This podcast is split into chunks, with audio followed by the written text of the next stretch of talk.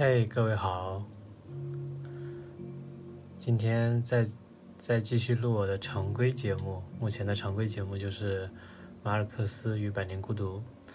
然后今天在呃复读之前呢，想聊一件我最近在看的一个事儿，就是呃我我意外看到了一个，可能大家以前已经看到过的，就是一个叫。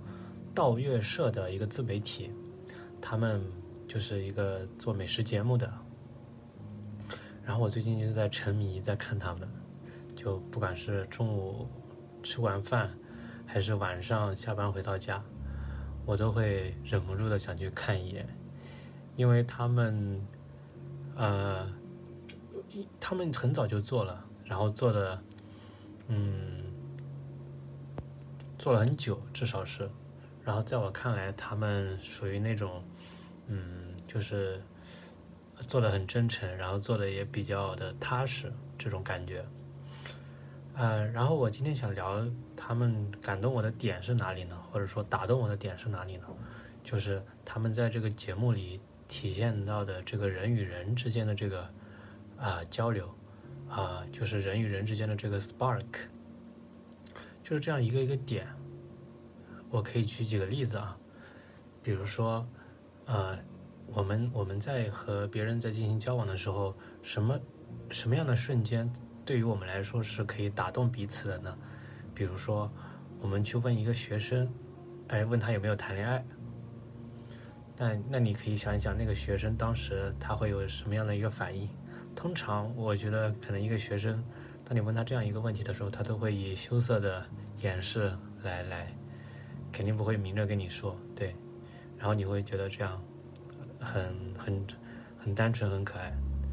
然后呢，呃，第二个是，呃，第二个例子是节目里面，呃，一个一个母亲，一个做饭的一个母亲，然后她在节目里聊到和她自己的女儿吵架，就是可能女儿说年轻嘛，不服管教啊，叛逆期之类的。然后就说女儿不理解他，或者怎么样，然后其实吵架是很常见的事嘛，我们也经常和父母之间吵架。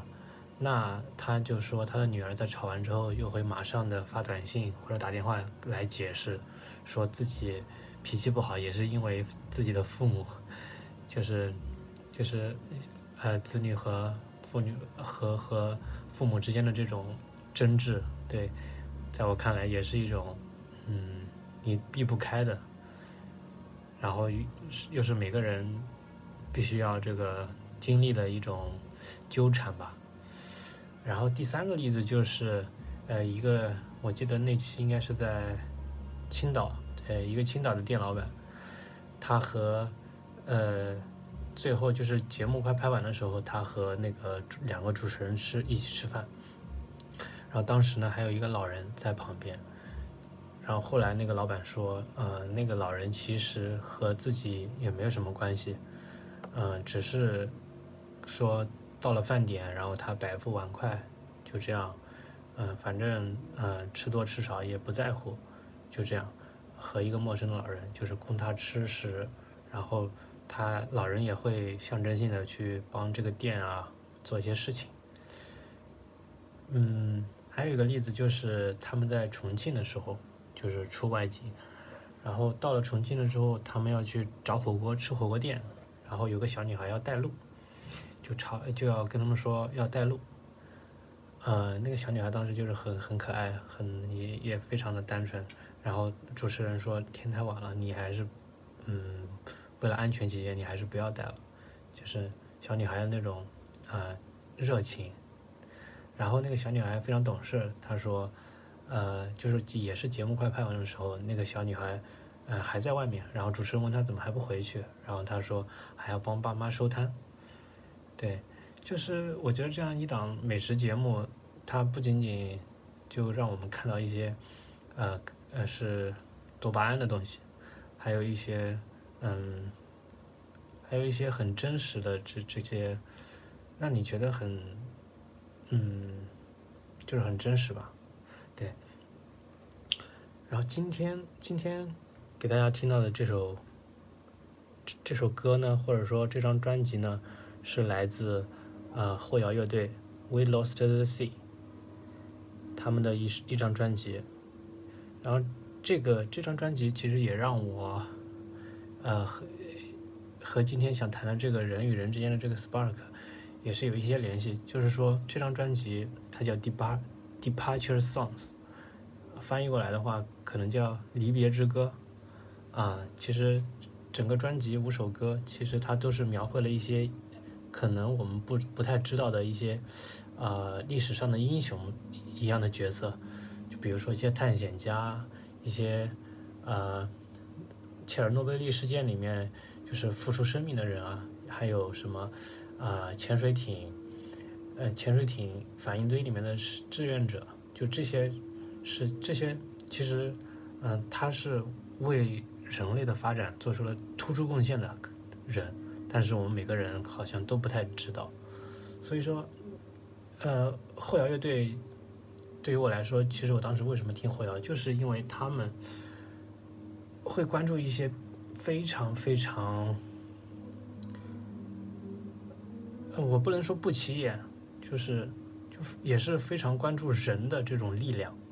对，这也是我当时听后摇的时候比较打动我的地方。当然，这个后摇也只是一种形式，可能还是因为这些乐队他们还是想试图把他们对。世界的一些向往、一些理解，结合到这个音乐形式上。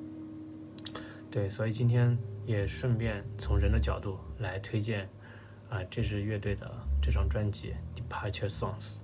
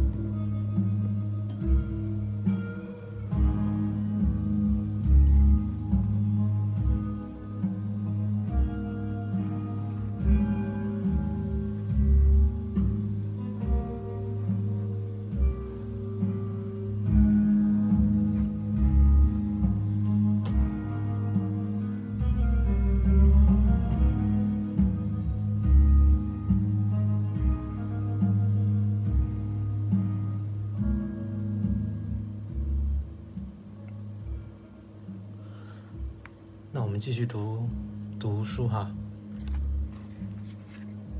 十一节，再讲另一个马尔克斯小说的来历，那是前面提到过的妓院生活和真正的妓院，在马尔克斯小说生命中占有的地位。马尔克斯不是金庸小说《鹿鼎记》中的韦小宝，然而。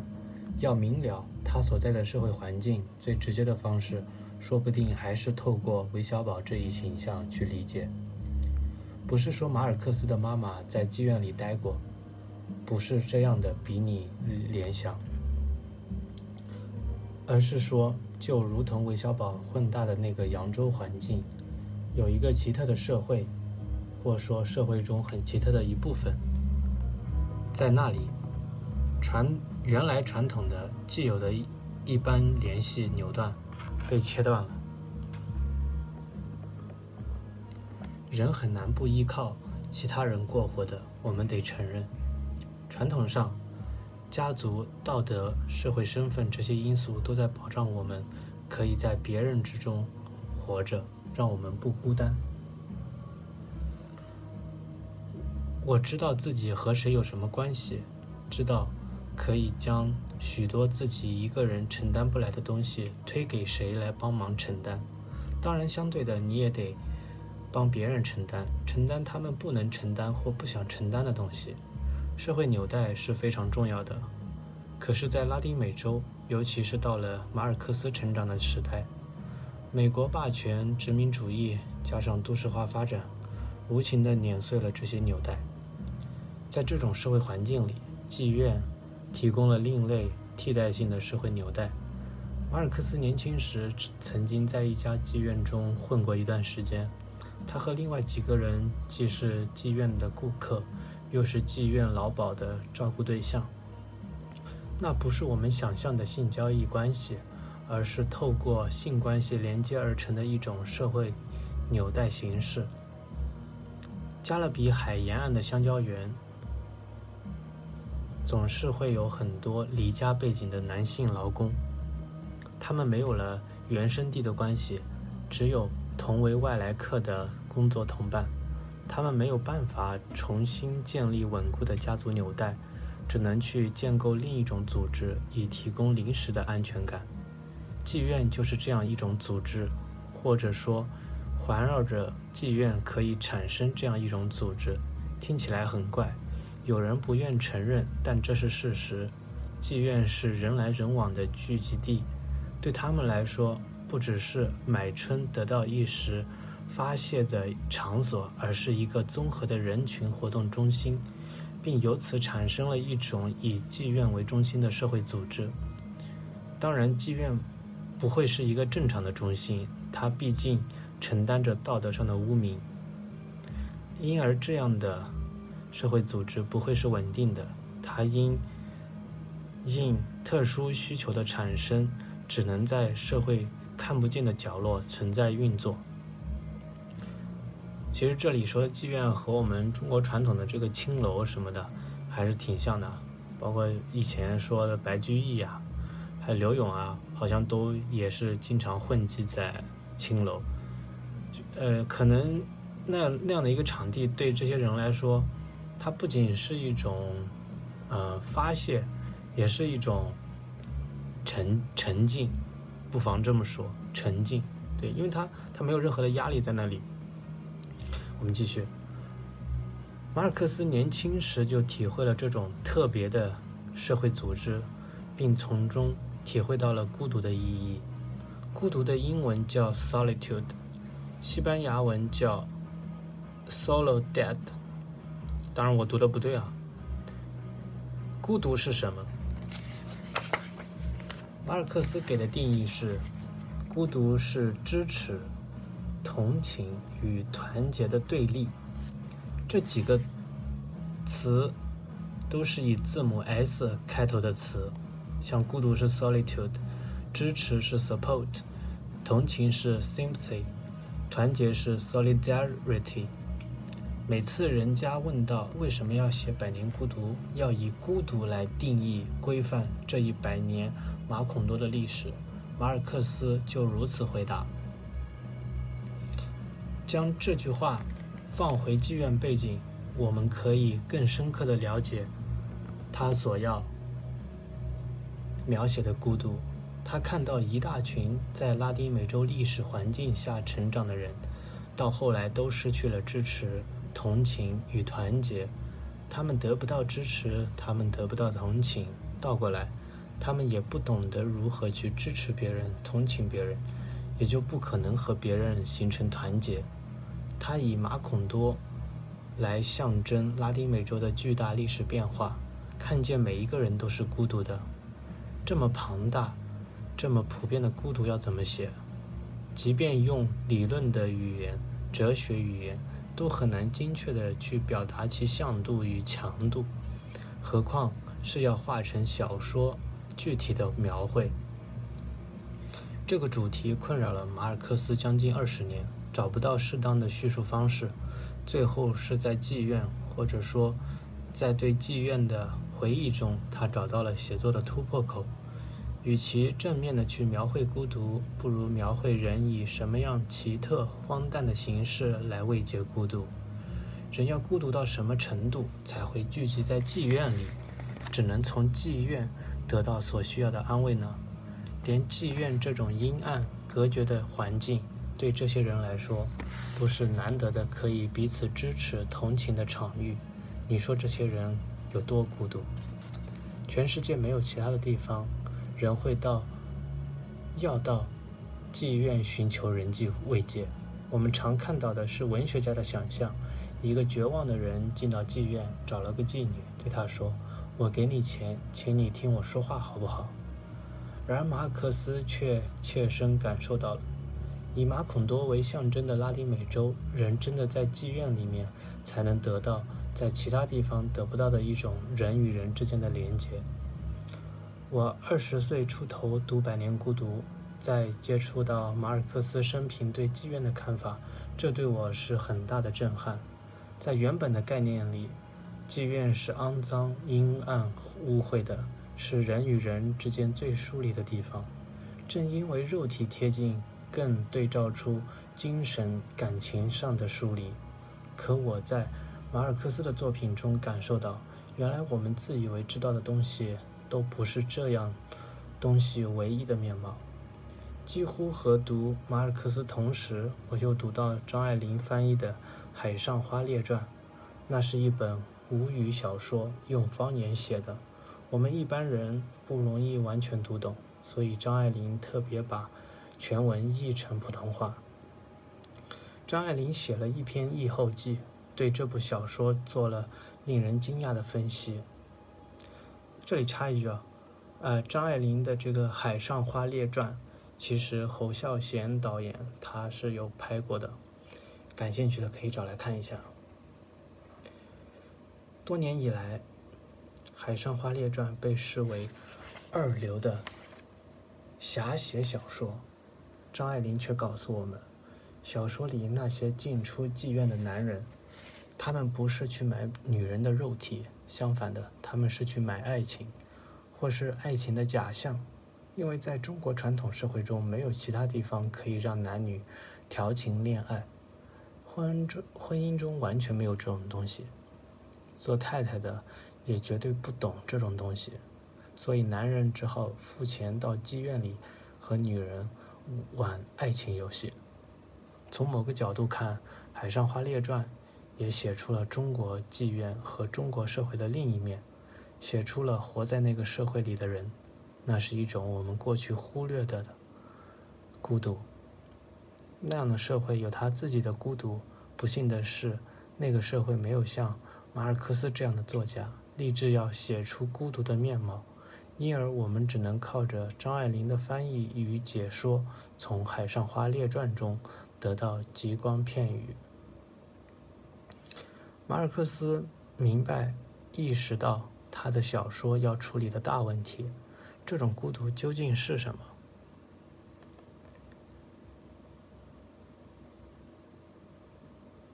又是怎么来的？换个方式说，究竟在拉丁美洲的历史上发生了什么？以至于一步一步缠卷，让所有的人都只能以这种孤独的方式存在。这样的小说真的非常难写，不能用一般的形式来写，必须找到一个能呼应甚至加强各个角色孤独感的形式。他奋斗多年下来，完成后的《百年孤独》写了一个关系庞杂的大家族。几十个角色穿梭其间，遭遇了各式各样奇怪的故事。然而，这么多角色，真的没有一个是不孤独的。没有一个角色可以和其他任何人发生密切且安全的关系。在小说记忆上，更惊人的是，所有这些在不同角色身上的孤独是如何来的，又怎么占领、侵夺了他们的生命？小说中都有交代，都有来历，没有为了让每个人都孤独而勉强设计的情节。于是，读者阅读时不见得会意识到这普遍的如同瘟疫般感染的孤独，而是感觉到一股压力持续堆在胸口。这些人的生命要么少了什么，要么多了什么，但究竟少了什么或多了什么，那就是我们阅读中或者阅读后要眼倦闭目。认真思考了的。马尔克斯的文学来历还有一点，是他写作《百年孤独》漫长过程中所经历的时代变局。他亲睹甚至亲身经历了二十世纪五十年代后期拉丁美洲独裁者接连垮台。一九五五年，阿根廷独裁者毕隆电影《毕隆夫人》中主角艾维塔的丈夫。倒台，仓皇流亡。一九五六年，秘鲁独裁者下台。一九五七年，马尔克斯自己的家乡哥伦比亚的独裁者下台。一九五八年，他们隔壁的委内瑞拉加尔马尔克斯曾经在这个国家的首都住过一段时间，独裁者也被推翻。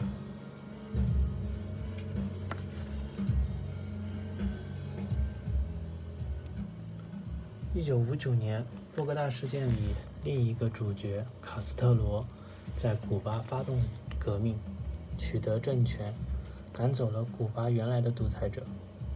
百年小说酝酿时，拉丁美洲的历史看起来正在发生翻天覆地的变化。在这些独裁者如骨牌一般接连倒下后，应该会在后独裁的情况下发展出全新的拉美社会。对于后来加西亚·马尔克斯的文学最大的影响，在于独裁者倒台后所揭露出的内幕。一旦独裁者不在了，才会有，也就会有各式各样的人讲出我在谁谁谁身边的故事。独裁者不再是高高在上，只有形象与权力，却没有生活的人。他被还原出了人的一面。这些倒台了的独裁者的故事到处流传，故事给了马尔克斯一股强烈心寒的感觉。讲到拥有激进绝对权力的独裁者，你们心中会有什么样的印象？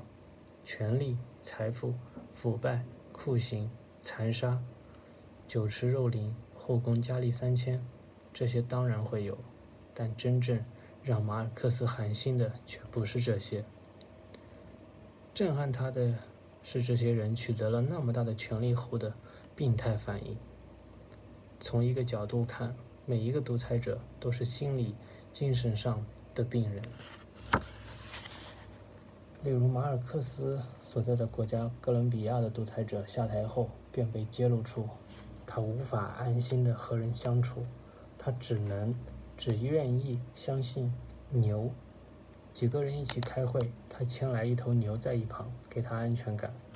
他爱牛成痴，生活中随时要有牛在身边。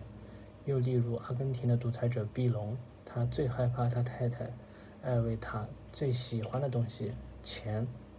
他看到钱会不由自主地发抖。为什么他如此依赖艾维塔？因为他无法处理与钱有关的事。只要具体的钱出现。他就厌恶、害怕的想要逃走。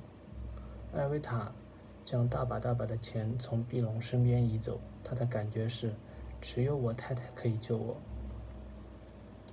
五位倒台了的独裁者，除了碧隆，其他四个都是由妈妈养大的，生命中都未曾受到爸爸的照顾影响，因而他们也都和碧隆一样，依赖女性，尤其依赖他们的妻子。这样的讯息。进一步强化了马尔克斯的孤独思考。不只是拉丁美洲的人民，在历史捉弄下缺乏安全感，并没有支持、同情及团结，就连压在他们身上的独裁者也都是孤独的。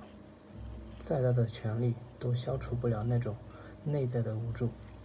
马尔克斯失去了巴黎，阅读别的国家的历史。接触别的社会的作品，感觉愈来愈强烈。拉丁美洲是受诅咒的地方，在这里，你拥有财富仍然是孤独的，你拥有权力还是孤独的。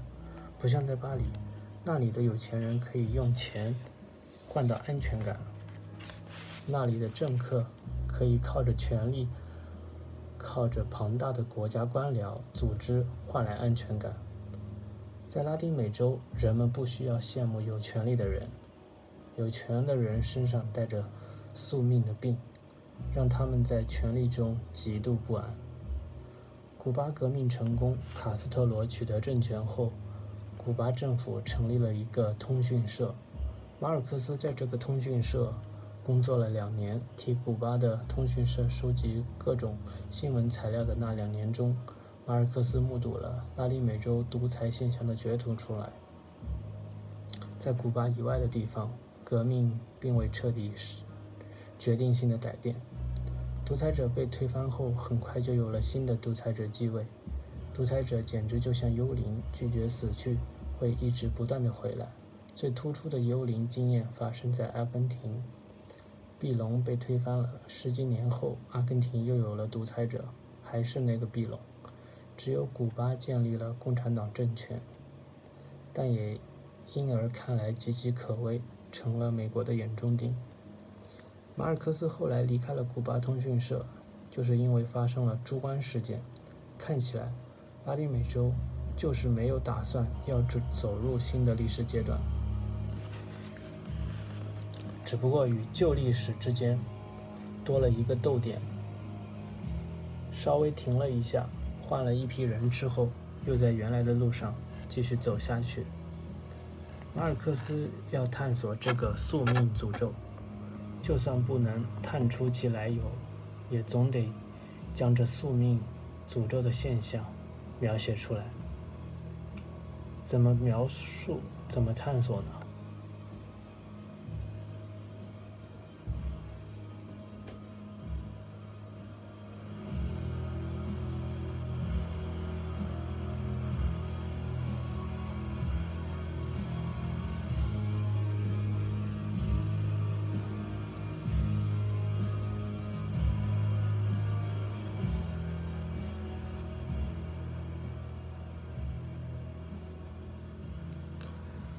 很巧，我今天在读之前，我不知道这两节，它是也是第一第十一节嘛，它也强调了人与人之间的这种连接，我觉得很巧，和我今天想说的这个人与人之间的这个 spark 是非常的契合的。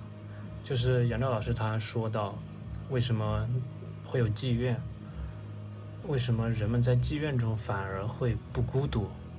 因为他的生活中就是孤独。只有孤独，只有在那儿，他才能短暂的感觉不孤独，就是这么简单。然后，呃，第十二节的话，呃，然后杨照老师他是从这个独裁者的这个更迭去讨论，即使是这些独裁者，他们也是孤独的。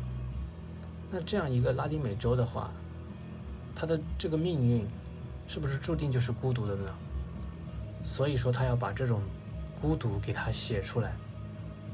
所以总结一下，就是说，马尔克斯，呃，他从人的身上看到了这种孤独，从整个国家，从整个大陆，他都看到这种孤独。所以说，《百年孤独》就是他要写的孤独。